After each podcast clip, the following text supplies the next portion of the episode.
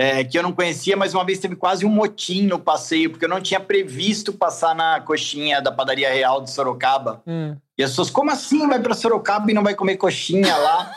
Aí começou todo mundo na van, coxinha, coxinha.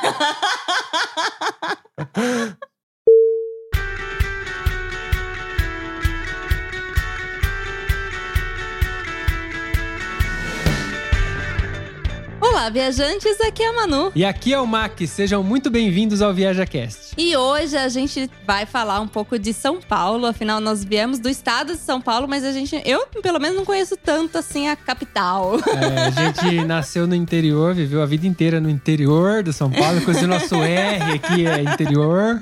Mas eu também visitei um pouco São Paulo, alguma coisa eu conheço, sempre que eu podia tava lá. Mas com certeza esse convidado conhece muito mais, né? E pra falar de São Paulo, eu trago o melhor de Sampa aqui, faço jus já o nome, um trocadilho. Seja muito bem-vindo, Olavo Medeiros. Ah, eu que agradeço, puxa vida, muito obrigado. Prazer enorme, de verdade, estar conversando com vocês. Ah, que bom. Já partiu? Partiu.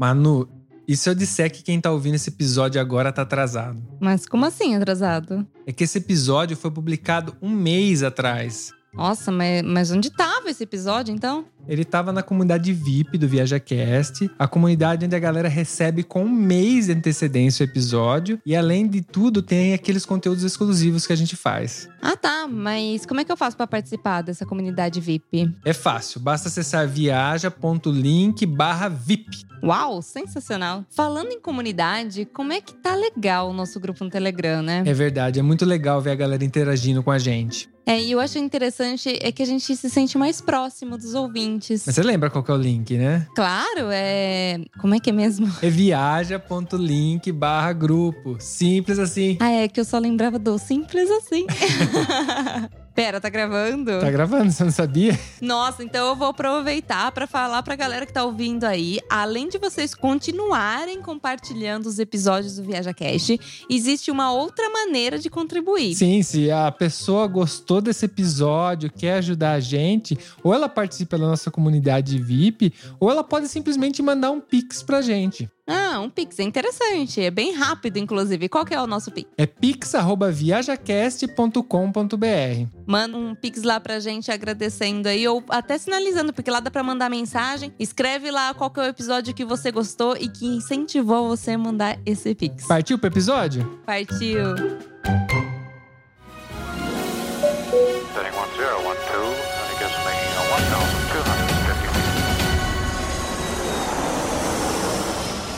Viaja Cast.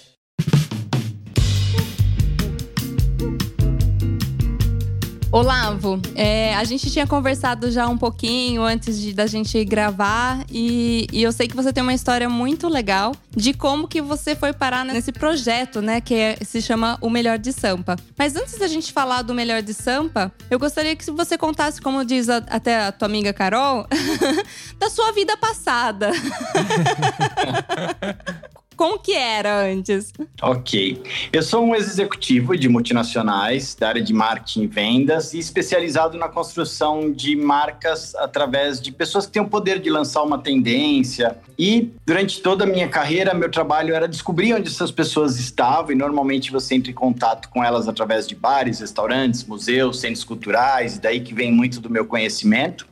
E um belo dia minha área foi transferida e eu tive que aceitar uma transferência. Era aceitar uma transferência ou deixar a empresa. E eu acabei aceitando essa transferência e minha família ficou, minha esposa e minha filha. E iniciou um processo de ficar longe, né, de voltar para casa uma vez por semana, depois a cada 15 dias, depois uma vez por mês. Nossa. Até que um dia eu não aguentei mais. Eu vi que não, aquela vida não cabia mais dentro de mim. É, e eu resolvi tentar consertar a minha vida pessoal e larguei tudo. Tipo aquele filme O Diabo Veste Prada.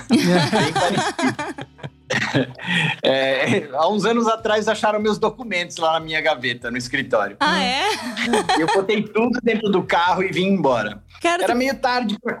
É, oi, sim? Fu- fugiu do, do, do trabalho. Saiu correndo. Não, de verdade. Eu liguei pro meu chefe e falei, chega, chega, e, e era o jeito de eu colocar um ponto final naquilo, naquela angústia, né? Quando você não tá mais feliz, não cabe mais naquele papel. Entendi. E aí eu voltei para casa, era meio tarde para consertar uma série de coisas, meu casamento acabou é, terminando. E desempregado nasceu esse projeto que eu tenho hoje, que é o Melhor de Sampa, porque eu percebi que mesmo desempregado, tentando fazer o meu dinheiro render o máximo que fosse possível, eu tinha acesso à cultura, a lazer, é, eu sabia onde comer coisas gostosas com cinco reais, 10 reais. E eu tinha na minha cabeça um número mágico aqui, sim, que era 20 reais naquela época. Isso foi sete anos atrás. Sempre que eu ficava sem dinheiro, eu tentava fazer as coisas com 20 reais. E um belo dia eu fiz uma lista do que eu fazia com 20 reais. E já deu bastante coisa. A minha ideia é que aquilo fosse um livro, ia chamar o melhor de São Paulo por menos de 20 reais. Certo. Ah, É, o livro acabou não funcionando, porque eu falei, vão me processar com esse livro, porque de eu começar e terminar, eu falava que uma coxinha era seis reais, daqui a pouco ela era nove. Nossa. Eu falei, gente, não vai dar certo. E aí um dia eu fui dar uma palestra de tendências e tinha uma pessoa que estava falando também nessa palestra, era um modelo tipo TED, que cada um falava 15 minutos. Uhum. E aí era uma pessoa que tinha um Instagram lá em Curitiba, que é um, um Instagram muito legal, que é o Curitiba Cool. E eu falei, gente, o Instagram, o Instagram resolvia o meu problema, né? Eu podia falar dos lugares, dar as dicas, e eu tinha como editar, ou se eu não quisesse editar também, as pessoas entendem que aquela é uma fotografia daquele dia. Uhum. E aí o melhor de São Paulo por menos de 20 reais era muito grande pro Instagram e acabou virando o melhor de Sampa. Tem gente que pergunta como eu pensei no nome, mas na verdade foi só, naquela época era só para encurtar o nome do livro. Foi pra Ok. caber. Eu não imaginava que eu viraria um guia de turismo, né? Porque hoje eu sou guia de turismo, tenho uma agência, uma operadora. E por indicação da Carol Fernandes, do projeto Vira Volta, que foi executiva junto comigo, ela falou: lá, você conhece tanta coisa, sua página tá tão legal, por que você não leva as pessoas para conhecerem os locais pessoalmente? E aí começou com os amigos e acho que dois seguidores na primeira edição e a gente fez um passeio pelo centro de São Paulo. E aí o melhor de Sampa Cê- cê- ela te deu um, start pra você começar a transformar isso num tour. É, e na ideia, na minha cabeça, ia ser só aquele dia, sabe? Era uma forma de divulgar a página, era aniversário de São Paulo. E ela foi, inclusive, é, acho que foram umas 15 pessoas, mais ou menos, a maioria amigos. E aí foi tão legal que no próximo mês eu já marquei outro e acabou caindo numa divulgação grande a, a página e os passeios. E quando eu vi, eu já estava fazendo uma vez por semana. E aí o Melhor de Sampa acabou sendo uma página de dicas e também de passeios, é, principalmente pela cidade. Ah, que da hora. Cara, que legal. Porque né? eu, eu já visitei bastante São Paulo, já fiz várias vezes aí, mas sempre de, vai, tava na zona da liberdade ali, bem perto ali, porque meio que acontecia pra mim as coisas ali, né? As oportunidades que eu tava indo buscar estavam ali perto. Além disso, eu visitei feiras, que São Paulo é conhecido por ter as feiras internacionais, a trabalho, várias, em vários cantos, né? Além disso, eu sei que São Paulo é riquíssimo, só que não morando em São Paulo, é, é muito difícil você encontrar esse lugar. Hoje a gente tem mais ou menos essa condição morando aqui. As pessoas às vezes perguntar pra gente, a gente leva elas pra um, pra um cantinho ali, pra outro cantinho ali, mas é porque a gente mora aqui, né? Onde a gente mora, a gente consegue fazer essas coisas. E é legal saber que você transforma o que você já fazia, né, naturalmente, e mostra isso para outras pessoas. Isso é uma coisa que tem muito valor, inclusive eu aqui, se eu pisar em São Paulo, eu já vou encher seu saco. Eu vou avisando aqui que eu já vou encher seu saco. É verdade. Vai ser um prazer. Ma- Mas, Olá, você sabe que é interessante, né? A Mac tá falando disso, mas a gente já tinha conversado uma vez num episódio aqui no, no Viaja Cash sobre as pessoas fazerem turismo local. Né, onde elas moram. Porque o que acontece? Muitas das vezes. Porque assim, a gente estando na Itália acaba falando muito daqui, né? Sim, Óbvio. Naturalmente. Mas a gente fala que para viajar, você não precisa mudar de país, você não precisa pegar um avião. De repente, se você explorasse a sua própria cidade, São Paulo, que é uma cidade muito grande, Muito inclusive, rica. De repente seria já uma oportunidade de começar a conhecer, de começar a turistar, né? O, seu, o lugar onde você mora, onde você nasceu, de repente. E eu tenho certeza que algumas das pessoas que você atende são paulistanos e de repente não conhecem o lugar, né? Com certeza. E, na verdade, acho que durante um bom tempo, 95% das pessoas eram de São Paulo, que seguiam o Instagram falando de São Paulo porque elas eram paulistas ou paulistanas. E quando eu criei os passeios, eu criei num modelo de experiência de viagem. Eu recriei o que eu fazia quando eu viajava. Eu pegava um bairro e ficava o dia naquele bairro, mostrando o que, que tinha de cultura, o que, que tinha de gastronomia, os pontos turísticos, as histórias. E eu tenho mais de 30 roteiros diferentes em São Paulo. Caramba. Porque eu não vim de turismo. Num ponto foi bom eu não ter vindo de turismo, porque eu criei do jeito que eu imaginava que tinha que ser. Tendo 30 roteiros, eu não precisava ter um cliente novo a cada visita. Sim. Os meus clientes, eles foram me acompanhando e foram conhecendo a cidade toda junto comigo. Que é uma estratégia que funciona bastante, né? É super interessante. A pessoa gostou de você e ela pode continuar visitando outros lugares. Acontece também das pessoas proporem pra você: "Ah, eu queria conhecer tal lugar, mas eu não quero ir sozinho", tal. Acontece isso também? Acontece, mas hoje o Melhor de Sampa tomou um corpo que as pessoas já esperam que todo final de semana tenha um passeio. Ai, que legal. Então, se eu deixar de fazer um passeio aberto ao público, fica uma sensação de como se eu tivesse um restaurante e eu não abri, sabe? Ah. Como assim não tem passeio esse sábado ou não tem passeio esse domingo? que legal. É, ao- durante a semana eu consigo atender as pessoas para tours privativos.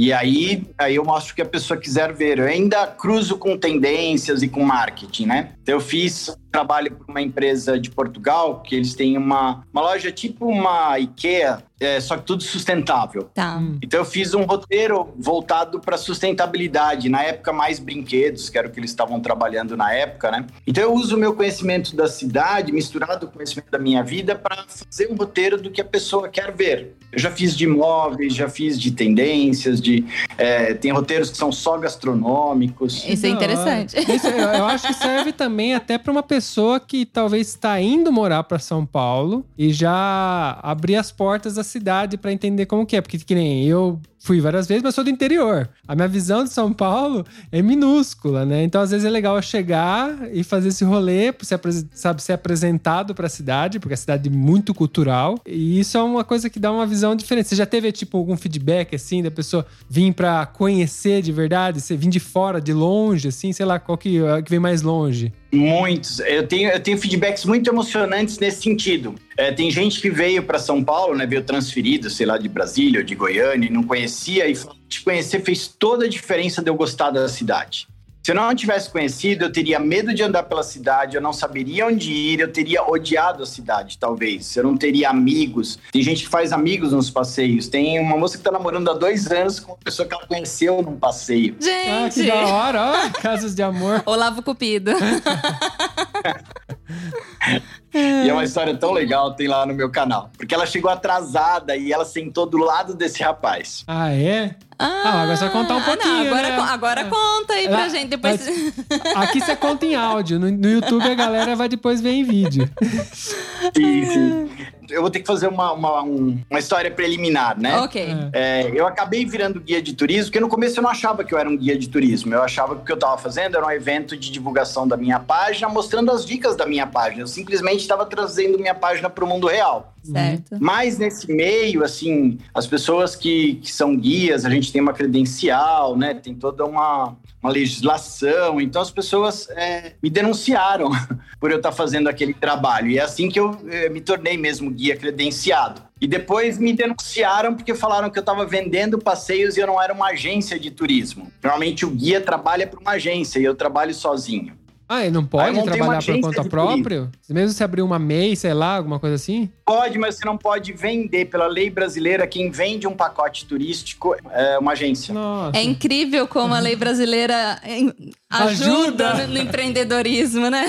É incrível. Aí eu abri uma agência e achei que tava tudo ok. Aí falaram assim: ah, mas você tá criando roteiros. Quem cria roteiros é uma operadora de turismo. Mano, E aí hoje eu tenho uma operadora de turismo só para eu fazer um passeio ali na rua contando histórias. É, eu tô contando isso porque tem a ver com a história desse casal, né? É. Um belo dia se inscreveu um cara que era o bambambam bam, bam da parte de é, fiscalização das estradas.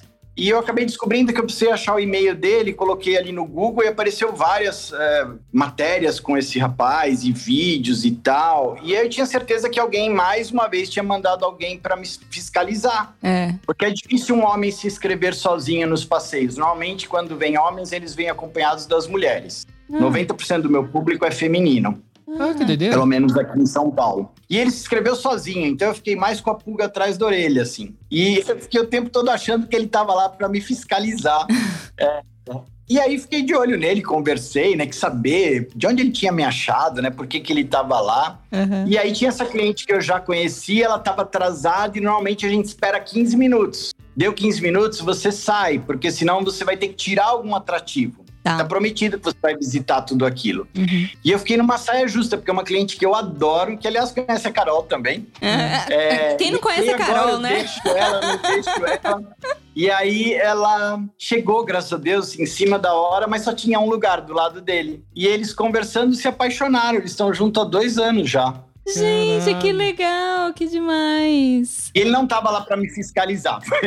Na Ah, verdade, que bom? Ah, que bom, que bom. Ele procurou na internet, olha como é o universo, né? Ele procurou na internet um passeio naquela semana, me achou, ele não me seguia nada. E ele calhou de ir nesse passeio e ela sentada do, do lado dele. Eu vou fazer um parênteses aqui, porque a gente tá falando Carol, Carol, Carol. Às vezes a pessoa tá ouvindo e falando quem é essa Carol. É. Gente, a gente já gravou com a Carol. Tem inclusive um episódio aqui chamado Vira Volta, que vai o nome da, do, projeto projeto, dela. dela. E ouve lá que é uma doidinha aí que se jogou no mundo, mas ela é, ela é muito gente boa. Sim, a Carol é gente boa pra caramba. E foi graças a Carol que conheci o Olavo. Pronto. Olavo, mas responde aí, pergunta que não quer calar. É possível explorar São Paulo com pouca grana? Com certeza. No início, é, como eu dava dicas de 20 reais, né, depois eu fui tendo que aumentar por conta da inflação, eu montava um roteiro de um dia inteiro que a pessoa que tivesse 20 reais, ela poderia ir. Eu já descrevia todas as paradas gastronômicas para ela poder escolher é, antecipadamente como ela queria gastar o dinheiro dela. E ela até podia pagar ao final quanto ela achasse justo ou pudesse, é, ou quisesse. É, hoje em dia tem uma configuração diferente, mas eu ainda continuo dando 99% dos roteiros de forma que tudo que a gente visita é gratuito. Ah, que legal. Coisas acessíveis também para as pessoas comerem. Eu tenho hoje acho que mais de duas mil dicas na minha página e acho que uns 60% são de coisas gratuitas. Ok, tá. Só de antemão pra galera aqui, vai estar na descrição a sua página, você me passa o link certinho. Eu coloco na descrição desse episódio, então se a pessoa tá ouvindo, tá curiosa, já pode clicar e já dando uma olhada. Eu lembro que uma vez eu ia visitar o, aquele templo budista em Cotia, só não lembro o nome. Mas aconteceu que no dia da visita choveu muito, muito, muito, muito. Aí, por ser um lugar aberto, me falaram, né? Porque eu acabei não indo. é, a gente não foi, mas eu fiquei assim, ai, eu não fui. Já- Você chega nesse range de São Paulo, nessa distância, assim? Sim. Com o tempo eu fui ampliando, né? É, fui fazendo cidades próximas também. Os passeios deixaram de ser só a pé e começaram a ter passeios com van também. É, e aí eu tenho um passeio que é um passeio de templos budistas. Que a gente vai no Zolai, que provavelmente é esse que você está falando, que é o mais conhecido, que é um templo chinês. Mas no mesmo dia, porque a cinco minutos dali tem um tibetano que é incrível, que é o Odisau Ling, que você não paga para visitar. Esses dois você não paga. Você pode ter uma visita incrível. É, no Odisau Ling, principalmente, sempre tem um monitor que te recebe, mostra o templo, fala sobre budismo. E eu visito um outro templo que esse a gente paga, que chama Kinkakuji, que é um templo japonês. Então, no mesmo dia, a gente vai num templo chinês, num tibetano e num japonês. É, Eu cheguei nesse primeiro aí, no mais famoso, e passei na frente do outro. Porque acho que é meio que o caminho ali, né? Um você passa na... Tem vários templos ali. Não sei se, você- se só tem só aqueles, mas acho que tem até mais menores no meio do caminho também. Tem esses três budistas e tem um templo católico. E ali é uma região muito bonito, né? É muito bonita. e eu acabei visitando sim, e achei legal. É um rolê muito legal. que Você tinha falado que é um passeio que não cobra nada. E você tem. Quem não conhece, conhece a cultura, não conhece isso, tem o primeiro contato, né? Que dá pra você ter uma ideia de como funciona. Inclusive tem explicação, tudo lá. E na verdade, também eu faço uma coisa que é o seguinte, porque hoje em dia a pessoa para fazer esse passeio comigo, ela paga, né? Não é mais no formato que era no início, que ela podia pagar quanto ela queria, porque eu alugo uma van e tem meu guiamento e meu trabalho. Sim. Mas todos os locais que eu levo as pessoas e que elas pagam para fazer o passeio comigo, tem na minha página a informação se ela quiser visitar sozinha. Ah, No início, muitos guias eram contra, falavam: Nossa, Olavo, você conta tudo. O que, que a pessoa vai fazer com você? Ela nem vai te contratar, nem vai contratar a gente. Você está estragando o turismo. Eu falo: Não, a pessoa tem que ter o direito de, de ir sozinha. A ideia do meu projeto sempre foi trazer acessibilidade, né? Uhum. É, mostrar que, que muita gente às vezes não aproveita São Paulo porque não sabe que tem coisas gratuitas e muito legais. Sim. Então, o objetivo do Melhor de Sampa no início, na verdade, era esse: era mostrar que dava para fazer.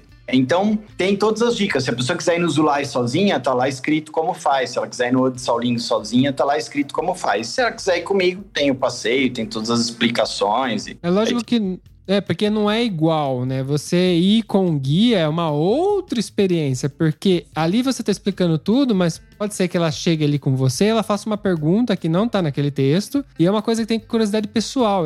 A gente também, a gente às vezes, depende do lugar que a gente vai, a gente pega um guia para explicar, e é uma experiência tão mais rica que a gente fala assim, por mais que a gente lê todos os folhetos com tudo, tu- todos os totens, né, que tem escrito, não é a mesma coisa, né? Você poder conversar com alguém que conhece. Eu acho interessante porque cada guia também vai ter sua personalidade, né? E isso que é o, o diferencial, né? Porque não é só um guia, é o guia, né?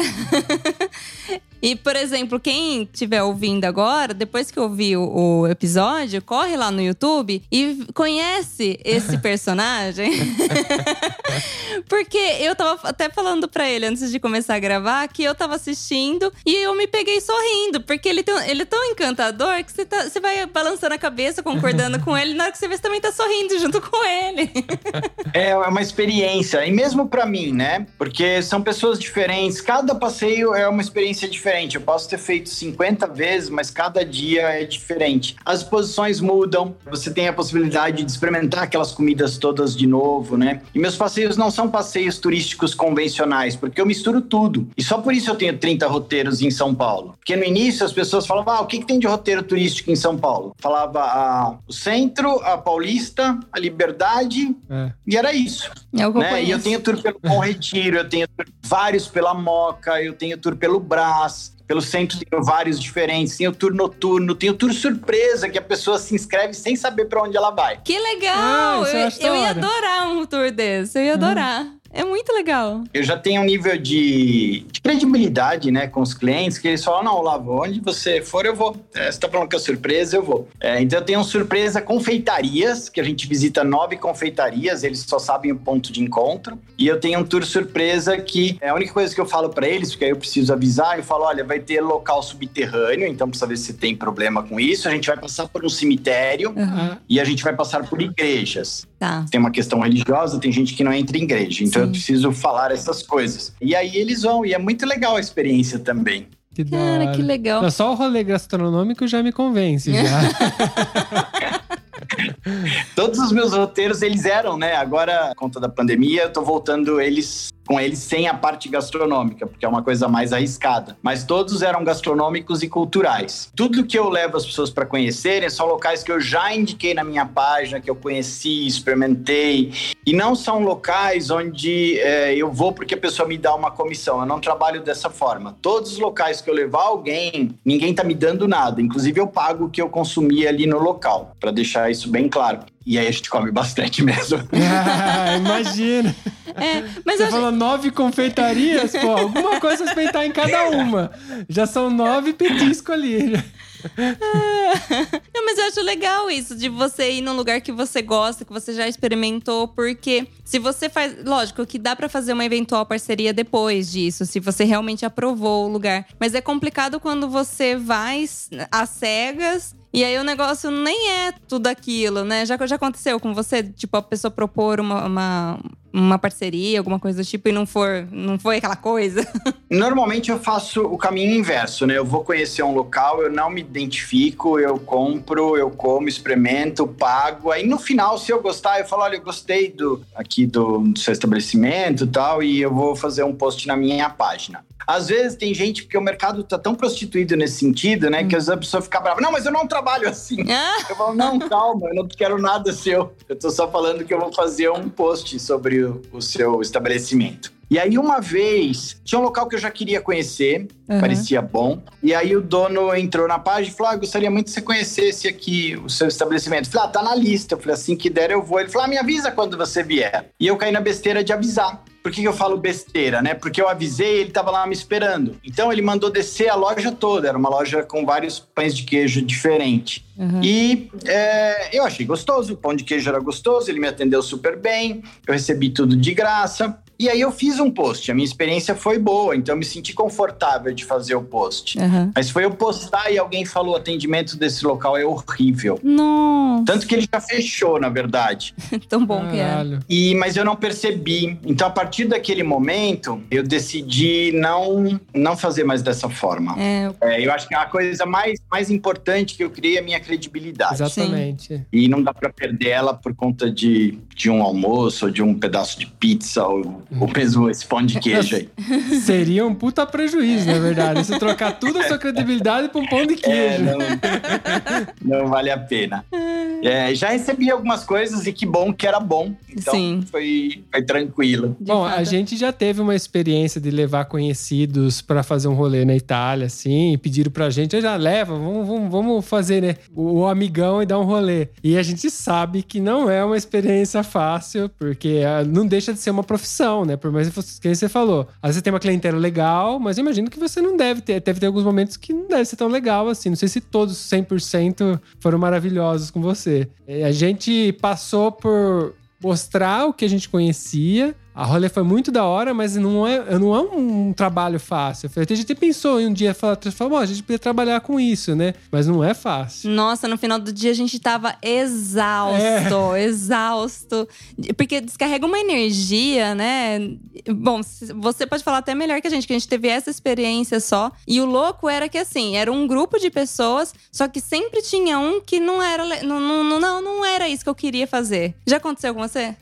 Conta as histórias aí, pode, pode jogar na mesa. É, não é muito comum, não é muito comum, mas acontece. Quer ver uma situação que acontece bastante? Às vezes alguém do casal quer ir e a outra pessoa do casal não quer ir. Ah. E aí a pessoa omite informações para que ela vá. Ah, A pessoa fala, vai andar muito? Não, não, não, é pouquinho. Você vai adorar, é pouquinho. bobagem. É, e aí pega e a pessoa tá num tour com 9 quilômetros. É. Ah, Ou às vezes traz os filhos. E normalmente as crianças e adolescentes, eles não gostam, porque não tem ninguém da idade deles, acaba não, não atraindo mesmo. Então, às vezes, quando é um formato assim de grupo, um formato que vão adolescentes, crianças, eu já vou meio preparado que alguém não vai gostar. é. Às vezes também se alguém que não está acostumado a andar pelo centro, que quer uma experiência exclusiva, sofisticada, é, às vezes eu já sei que essa pessoa não vai gostar também. Entendi. E é batata. Às vezes, é, no meio do passeio ali, você já sabe que não-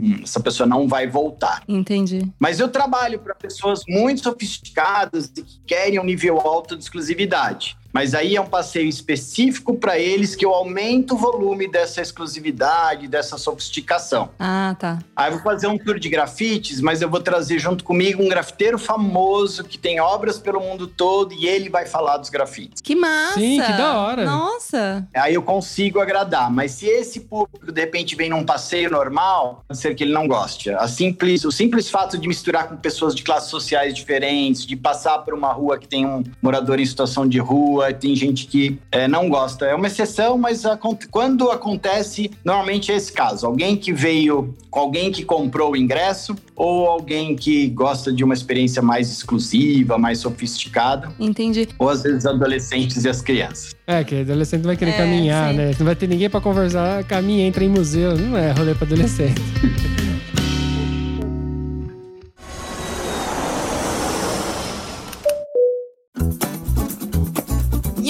dúvida, Olavo. A gente já tá quase cinco anos já fora do Brasil, assim, e às vezes eu, eu acho que eu me perco no sentido, eu não sei como que é a realidade de fato, né? Como que é a questão da, da segurança nesses passeios? Eu, todo esse período, eu nunca tive nenhum problema de, de assalto nos passeios. Uhum. Mas, principalmente para quem não está acostumado a andar no centro, às vezes a pessoa não tem sentido de segurança. Tá. E é diferente do que eles imaginam. Por exemplo, em São Paulo todo você tem risco do seu celular ser furtado. Certo. Isso não é uma questão do passeio, apesar de nunca ter acontecido no meu passeio. Pode furtar no bairro de Pinheiros, nos jardins, em qualquer local. Mas as pessoas, até por preconceito, quando elas vão numa região como a Praça da Sé e vem muitos moradores em situação de rua, elas imaginam que elas serão assaltadas por aquelas pessoas. Isso não é uma verdade. Entendi. Eles podem nos abordar para pedir comida, para dizer que estão com fome, para pedir dinheiro, mas quem assalta é quadrilha. E é alguém que você não imagina. Às vezes é uma senhora, muito senhora, às vezes é uma mulher grávida, que pega o celular e já passa para uma outra pessoa, né? Caramba. Sim. Agora eu dou todos esses toques quando eu começo. Quando eu fiz curso de guia, falava assim para mim: "Não, você não pode falar essas coisas no passeio, você assusta as pessoas e elas nunca mais vêm". Mas eu falo, quando eu tô passando por uma região que eu sei que pode ter risco de roubar o celular, eu falo: "Aqui toma cuidado, guarda". Eu também fico de olho. É muito mais seguro do que as pessoas imaginam, na verdade. Certo. Apesar de muitas vezes elas terem essa sensação de que talvez não seja seguro andar pelo centro. É, é que às vezes as pessoas não querem saber a realidade. Você falou, a condição, das vezes, a É. pessoa não se misturar com classe social ou quando vê morador de rua não voltar mais, ela não tá querendo enxergar a realidade. Às vezes ela quer ver São Paulo, mas não quer ver a certa realidade, porque São Paulo é isso. São Paulo tem tudo. Tudo, né? Vai do, do mais baixo ao mais alto, do mais largo ao mais curto, tudo que você imaginar, né? É, e eu quero mostrar a realidade, sabe? Acho que faz parte você ver a realidade. Lógico. E o bom de eu, de eu hoje ter meu próprio negócio é às vezes poder dizer não. Uma vez uma pessoa queria me contratar, mas ela falou: olha, eu quero um tour pelo centro, mas é um público muito é, elitizado, os meus amigos, então eu quero que você faça um roteiro que não tenha morador em situação de rua, que não tenha cheiro ruim. E se você conseguir deixar mais chique, tipo uma banda de jazz acompanhando a gente, e fechar um restaurante X lá que era muito famoso só para os meus amigos, aí eu fecho com você. Caraca. Eu falei, ah, mas aí eu não vou fazer, porque não é, não é esse o meu trabalho, né? Meu trabalho é mostrar as coisas como elas são. É, não é real isso. É um São Paulo que não existe. Você É. criou esse São Paulo pra você, né? Criar Nossa. um cenário, uma bolha, né? Sim, eu tô até pensando, né? Você tem que colocar um monte de barreira do lado das pessoas pra ela É. passar sem ver, olhar dos lados, né? Do tipo, gente. É, é muito engraçado que a pessoa se torna um cavalo com cabresto, assim, pra, né? Ela tem todo esse poder aquisitivo e, sei lá, e quer ser colocada numa caixinha pra não enxergar a realidade. Não sei, eu não consigo entender. Eu gosto de experienciar a cultura, o local, as pessoas do local. Porque são as que têm mais riqueza, né? Você conversa com elas, elas te mostram coisas que você nem imagina. Os lugares que a gente conhece, que são sensacionais, a gente descobriu com locais. E os caras falam: não, não, tá. Que nem eu levei sábado, a gente foi de- almoçar num restaurante típico siciliano. A gente mora no norte da Itália, então isso é uma coisa que tá do outro lado lá, no sul. E, cara, a, gente, a Manu quase chorou lá. Eu, mas eu conheci isso com locais. Eu conheci com pessoas que vêm trabalhar aqui no norte e elas sentem saudade da comida da terra e elas sabem que aquele restaurante faz como faz a mãe dela lá na casa dela. Então eu levei a Manu lá e eu já tinha conhecido, já conhecia já e realmente é um lugar. Nossa, a gente comeu que nem criança. Não, vou- explicar. Eu quase chorei de emoção, assim, porque era muito gostoso. Era aquele tipo de comida que você coloca na boca e te abraça, sabe? Nossa, era muito bom. Eu acho que eu fiz um pouco de porn food, né? Aquele dia porque eu fiquei gemendo. Hum, que delícia! Hum. Mas a dona do estabelecimento, ela ficou parada olhando pra mim, sorrindo, porque ela viu que eu tava curtindo o mesmo momento. E aí ela falou assim: Nossa, você come com uma boca boa, né? E isso é uma coisa que jamais a gente vai conseguir com turismo comum. É uma coisa local e é uma coisa que você se aproxima mais. Pelo que você tá contando pra gente, é uma coisa que você se aproxima mais. Porque você foi lá, abriu a porteira desses lugares, né? E é um lugarzinho um pouco mais íntimo, mais local, mais a sensação da cidade, né? É, e, e tem esses tesouros, né, pela cidade que, que às vezes as pessoas não conhecem, né? Que se alguém não te pegar na mão e falar, não, a gente vai entrar nesse local que é muito bom. E parte do meu objetivo é também quebrar os preconceitos, né? É quebrar o preconceito social, é quebrar o preconceito de raça na hora que eu trago informações da Liberdade, por exemplo, que era um bairro de tortura dos negros, que a Praça da Liberdade era a Praça da Forca. Trazer es- essas reflexões, né, faz parte do meu trabalho também. Faz jus ao nome, né? Da, você relatando aqui que era a Praça da Forca, é a liberdade deles, né? Eles estão livres da escravidão, morrendo, infelizmente. Nossa, que horror. É, o negócio é muito louco.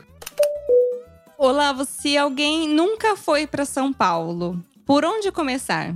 Ah, ah, eu diria pelo centro de bate-pronto, né? Porque é onde a história começa depois da chegada dos portugueses, mas a pessoa talvez ela fique é, com medo, dependendo de onde ela vir, porque Uhum. é a região que você vai ter mais moradores em situação de rua, que talvez ela sinta menos sensação de segurança. Aham. Então, talvez começar por Pinheiros, Jardins, Bom Retiro, se ela tiver é, uma base de alguns locais para visitar. Bom Retiro é um lugar incrível. Aliás, muita gente conhece o Bom Retiro, mas conhece por compras numa rua chamada Zé Paulino. Sim, eu já fui, inclusive.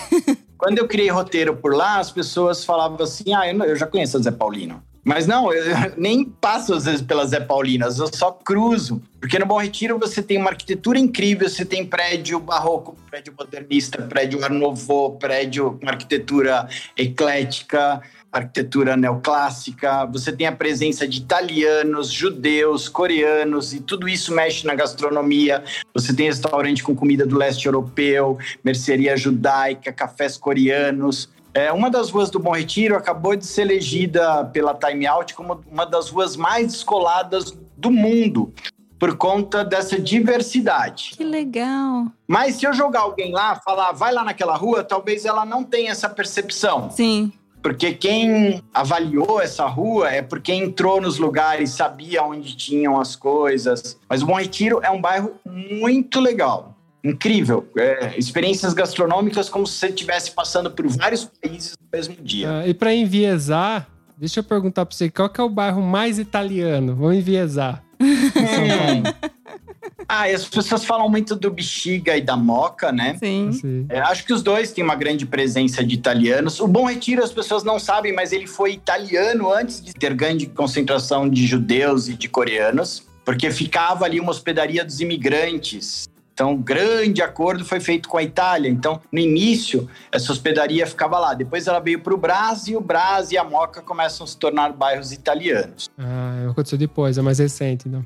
Mas tem isso assim, é uma Itália que veio há muito tempo. Às vezes, se você trouxer um italiano hoje, tirar ele da Itália e trazer para o Bexiga ou para a Moca, ele vai falar: não, não se parece com a Itália. Aham. Porque é uma Itália que não existe mais na Itália, né? Apesar dos italianos tentarem manter a sua cultura, a sua comida, eles não viram ficando aqui que lá mudou bastante. Ou Que que, aí mudou hein? bastante. Que louco é, isso, ou né? até aí também tem uma microadaptação também, né? Porque existe é misturado, né? Se a gente tem em São Paulo a gente tem tanta cultura uma perto da outra que elas vão se misturando um pouquinho, né? Vão se adaptando uma à outra, né? Gente, é muito louco isso, pensar nisso. É, é, é, so- sofre uma transformação, né? É, mas aqui na Moca, eu moro na Moca. É. E você tem ótimas pizzarias. Hum. Cantina italiana aqui chamada Don Carlini. Aliás, um restaurante italiano chamado Don Carlini, que é maravilhoso. Hum. Tem bastante coisa legal. A gente vai É, comprar tá uma pizza fome. depois disso. É, tá me dando fome aqui. Hum. Eu, assim, conheço muito pouco. Eu já fui no Bom Retiro e fui exatamente nessa rua que você falou. Porque quem, acho que a minha mãe ou minha prima ia fazer compra. Fui junto, muitos anos atrás. Fui. Ah, Paulista, que é linda, maravilhosa, adoro. E Liberdade, que eu fui, inclusive, quando- no dia que teve, tinha feira. E comi comida de feira lá, japonesa, né? Que, Jesus, que delícia aquilo tudo. Eu não sabia o que morder primeiro. Ah, a gente, antes de eu vir, porque eu vim primeiro pra Itália e a Manu veio três meses depois, né? Quando eu vim pra cá. A nossa despedida né, foi uma viagem pra São Paulo. Sim. E a gente foi pra Liberdade comer lamen, porque é uma das coisas famosas pra você comer na Liberdade. né? O lamen, que é uma delícia. E no outro dia a gente lembrou dele também. e comemos que nem louco. É bom, é bom. Você faz passeio na Liberdade também? Faço. Ou fazia, né? Que agora, é, depois da pandemia, a gente tá, tá voltando tudo mais tranquilo. E a Liberdade é um local que enche muito. Sim. Então eu tenho feito o Tour da Liberdade nesse momento aqui, durante a semana, para um casal, alguém que me contrata. Em grupo ainda acho um pouco mais arriscado, mas a Liberdade é incrível também. E não é, não dá mais para dizer que a Liberdade é um bairro japonês hoje. É. Hoje ele é um bairro oriental, né? Então você tem coisas chinesas, taiwanesas, coreanas. É, Os locais estão se transformando muito rápido, estão abrindo locais novos e os antigos estão se repaginando também. É muito legal a Liberdade. E ainda tem essa parte de resgatar a história que não foi contada, né? Ela é um cemitério até hoje. Ah, é? As casas foram construídas em cima de um cemitério. Olha, sabia, curiosidade, não sabia. Por conta da forca, você tinha um cemitério. Inclusive, tem uma igreja pequenininha lá na Liberdade chamada Capela de Nossa Senhora dos Aflitos, ou das Almas Aflitas, que ela era uma capela de cemitério. Todo o entorno dela era um cemitério. A história oficial é que quando o cemitério foi fechado, que todos os corpos foram retirados para serem levados para o cemitério da Consolação. E eu nunca acreditei muito nessa versão, porque eu achava difícil que procurassem corpos dos escravizados, que a maioria que era enforcado ali eram escravizados. Quando eu comecei a estudar o bairro, eu achava textos dos japoneses dizendo que eles tinham achado ossadas. Nossa. E recentemente foram fazer uma obra ali na, na, avenida principal, na Galvão Bueno, que fica ao lado dessa, dessa igreja, né? daria fundos para essa igrejinha. E acharam sete ossadas. Sabem-se que são negros porque tinham os colares africanos. Aí um dia eu tava lá falando, né, pros clientes, eu falei, ó, acharam sete ossadas. Aí passou um senhor e falou, é tudo mentira o que ele tá falando. Ah. Pra minha sorte, saiu um rapaz que tava trabalhando na obra e falou, é mentira, assim, não são mais sete achamos mais dois, são nove. Caramba! E aí mostrou as pessoas. E teve reportagem, tudo. Mas isso é só uma construção que foram cavar um pouquinho por ali. Imagina. Eu tenho certeza que, tem, né? que se forem cavar mais, ah, acham mais corpos ali. E os japoneses chegaram depois, então eles não sabiam. E os japoneses foram ficando onde as pessoas falavam a mesma língua, né? Uhum. É assim que a Liberdade vai se tornando um bairro japonês primeiro, para depois se tornar um bairro oriental. E eles achavam, mas eles não sabiam muito dizer por que que eles estavam achando aqueles ossos. Mas é por isso. Gente, é. que loucura. Bom, e faz super sentido, né? Se já eram tratados como escravos, foram enforcados, quem ia recolher? Porque é um puta trabalho você retirar os ossos e transferir para outro lugar. É óbvio que ninguém fez isso, né? A galera não ia dar esse valor, né? É, aí talvez faça um monumento. A prefeitura disse que vai fazer um monumento ali para os negros nesse local, porque a obra foi interrompida. Mas então os meus passeios têm essa cara, sabe? Eu não vou para Liberdade só por conta da comida, das lojinhas que também são legais. É trazer de volta essa história que as pessoas não sabem. Sim. Então é, acaba sendo uma experiência de viagem para quem é de São Paulo. A ideia de que você pode viajar na sua própria cidade é muito verdadeira. Já teve gente que fez tour no próprio bairro e falou: Nossa, parece que eu nem moro aqui.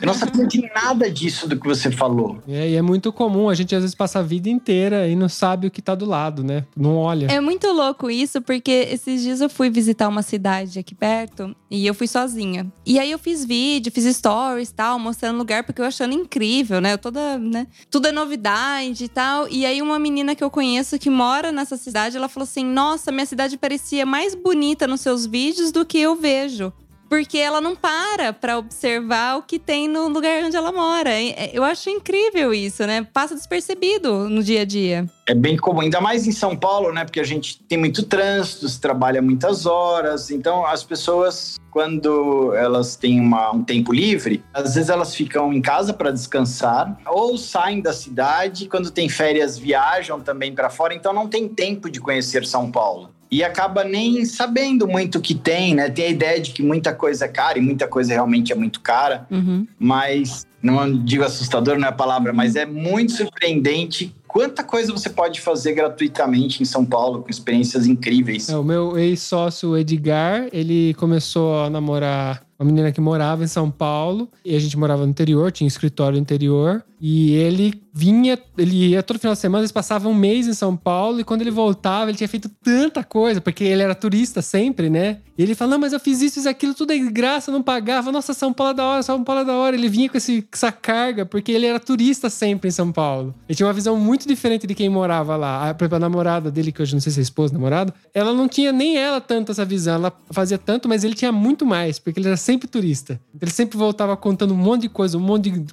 coisa cultural, e eu ficava babando, assim. Algumas vezes eu cheguei até aí, mas ele sempre ia porque ele namorava a menina lá. Você, por acaso, conseguiria falar pra gente um, o top 3, pelo menos, uns de lugares que você gosta de visitar em São Paulo que tá no. Tá no... Ixi, essa é uma pergunta que sempre aparece. Assim, Olha, qual... eu não falei um, eu falei três. Pra você jogar só três.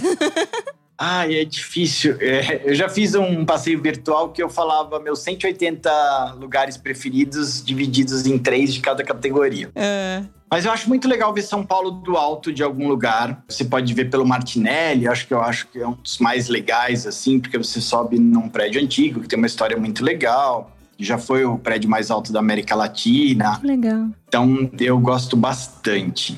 Hum, que mais? Liberdade, eu acho que é, que é muito interessante de visitar, né? Como se fosse a nossa Chinatown, assim. Aham. E tem muita coisa legal para fazer. Se eu tivesse um dia para São, em São Paulo, eu acho que eu não deixaria de ir à Liberdade. Sim. E alguma coisa de comida, né? Eu, eu adoro pastel de feira, por exemplo. que é uma delícia. Não fala essas coisas, não tem pastel Não aqui. tem aqui. ai. Eu sei que eu- talvez os paulistanos gostem mais de coxinha, mas eu gosto muito de pastel de feira. Acho uma coisa muito gostosa. Eu, eu vou ter, eu vou abrir uma enquete. Pastel ou coxinha?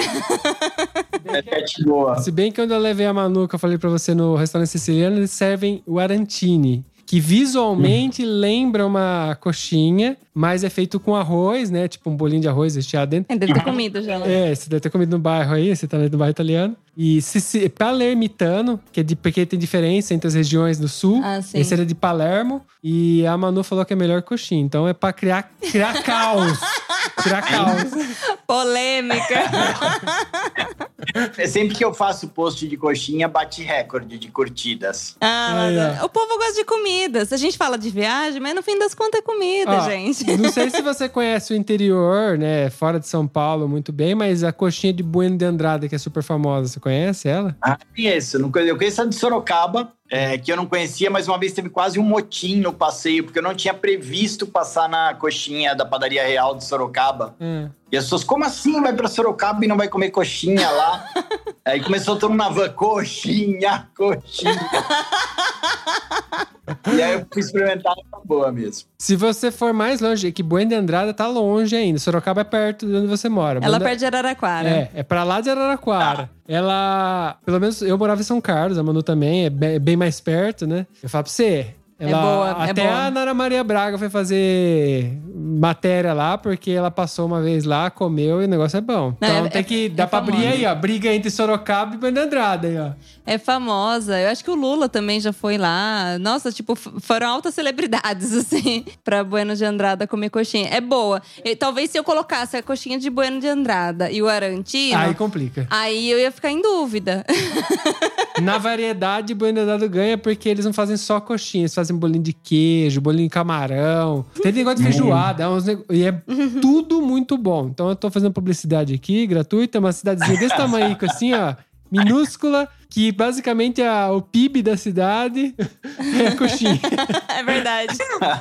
Se resume a coxinha. Quando a gente pensa em São Paulo, qual que é a comida típica de São Paulo? Existe uma comida típica? Porque tem tanta mistura em São Paulo que eu fico pensando, É, o que, Qual que é que- de São Paulo? o que, que é de São Paulo? Porque às vezes Tem as pessoas... virado a paulista, né? Tem virado paulista. Uma coisa que é um clássico da cidade é o sanduíche Bauru, apesar de ter o nome Bauru, né? Porque foi inventado por uma pessoa que era de Bauru, a Uhum. receita. Bauru de um local chamado Ponto Chique. Hum, Mas é muito diverso, né? Por conta da- das diferentes eh, imigrações, né? A comida aqui é muito diversa. E a gente tem uma nova onda agora também, né? De africanos, de coreanos. Então a, culinária da cidade está mudando mais uma vez. Você falou o quê? Pão com Eu falei mortadela? pão com mortadela vale? Ah, do Mercadão, né? É um clássico também. É um clássico. É mortadela com pão, né? Na verdade. É, é, bastante. e tem gente que fala pra mim assim: não, Olavo, eu não vou pra São Paulo porque eu já fiz tudo que tem pra fazer em São Paulo. Eu já fui no Mercadão, já fui na Paulista, na 25 e na. Tem mais uma coisa que eles falam. Liberdade? Porque Liberdade é famosa. É.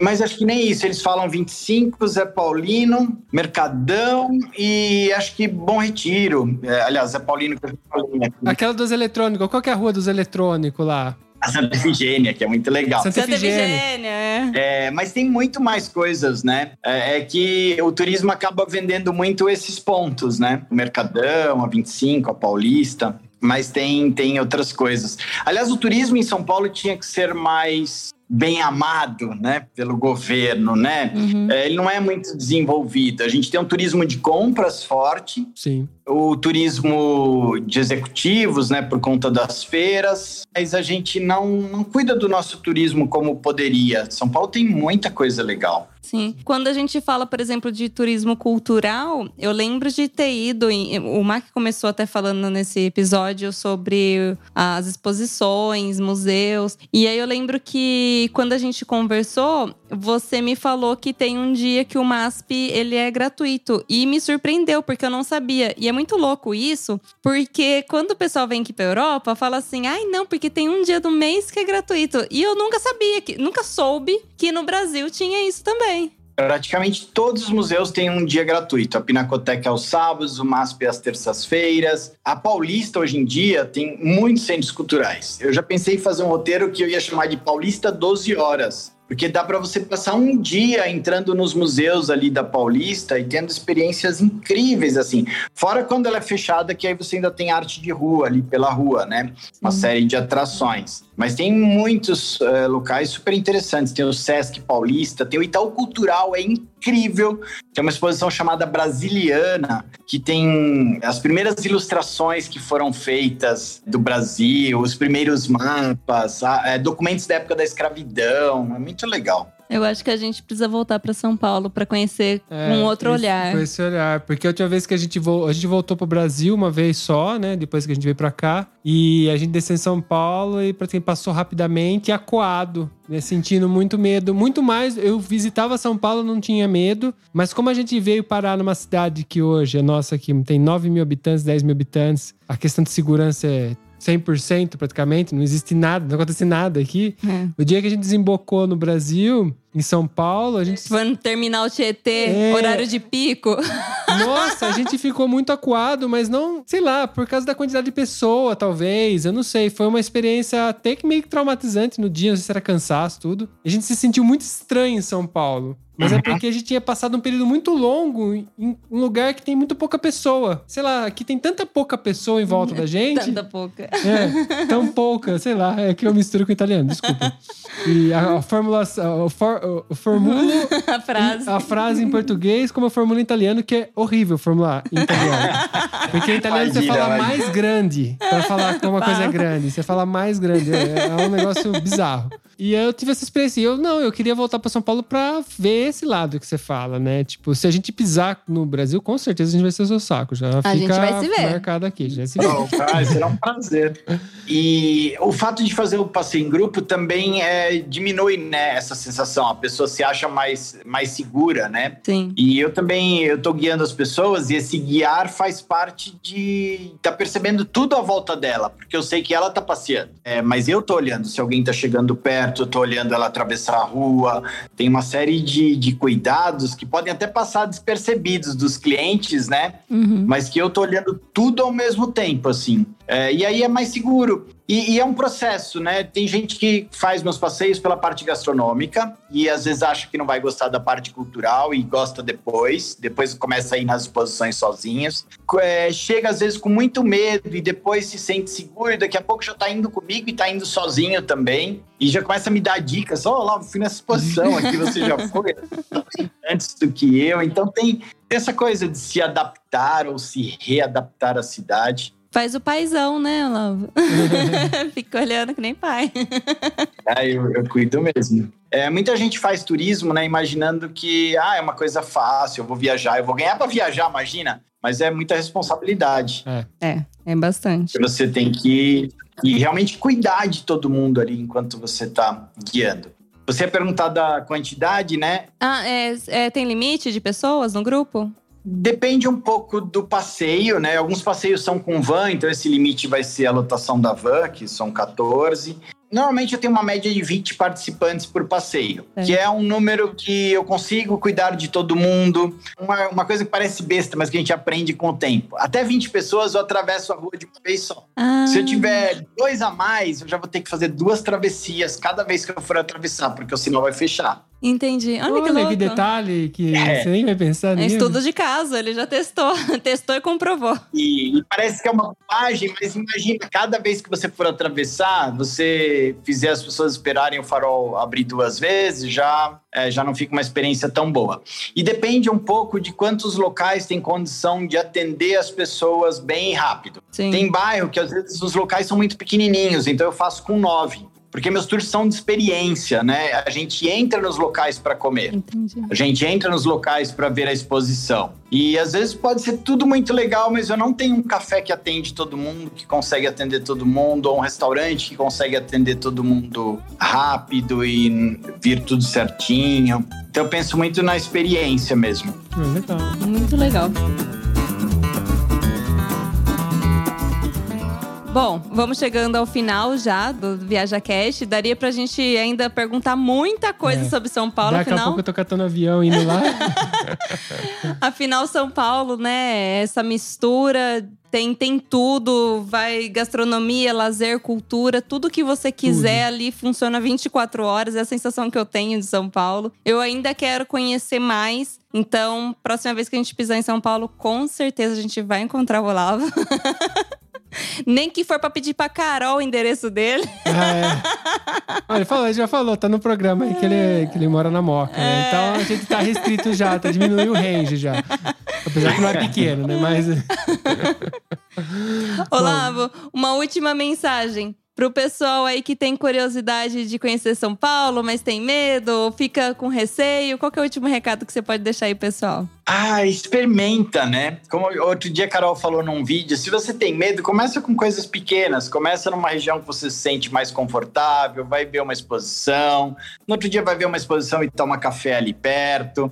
Quando você ver, você vai estar se sentindo seguro e vai estar apaixonado. Da hora. Muito obrigado por compartilhar com a gente essa experiência, inclusive algumas referências em alguns lugares, né? Eu vou deixar, já, já falei, mas vou refrisar aqui, vai estar aqui na descrição o como encontrá-lo. Mas você pode falar também onde que o pessoal pode te encontrar. Tem o Instagram, o Melhor de Sampa. Agora, durante a pandemia, eu criei um canal no YouTube, porque eu passei todo esse período fazendo tours virtuais, né? Eu transformei meus tours em virtuais. Inclusive, no YouTube, as pessoas podem fazer meu tour inteiro da Liberdade em formato virtual. Podem conhecer o Teatro Municipal inteiro, Catedral da Sé inteira, incluindo a cripta. E aí tem meus perrengues de guia que eu conto lá também no, no YouTube. Eu acho que os, tem o site que é o melhordesampa.com, onde eu divulgo os passeios, que a pessoa compra os passeios por lá. Tá certo. Então, gente, vai conhecer São Paulo, vai com o Olavo, que essa pessoa maravilhosa. e é isso, temos um programa? Temos um programa. Muito obrigado, galera. Tchau, tchau. Obrigado, Olavo. Um beijo. Tchau, tchau. Eu que agradeço, obrigado. Foi um presentão.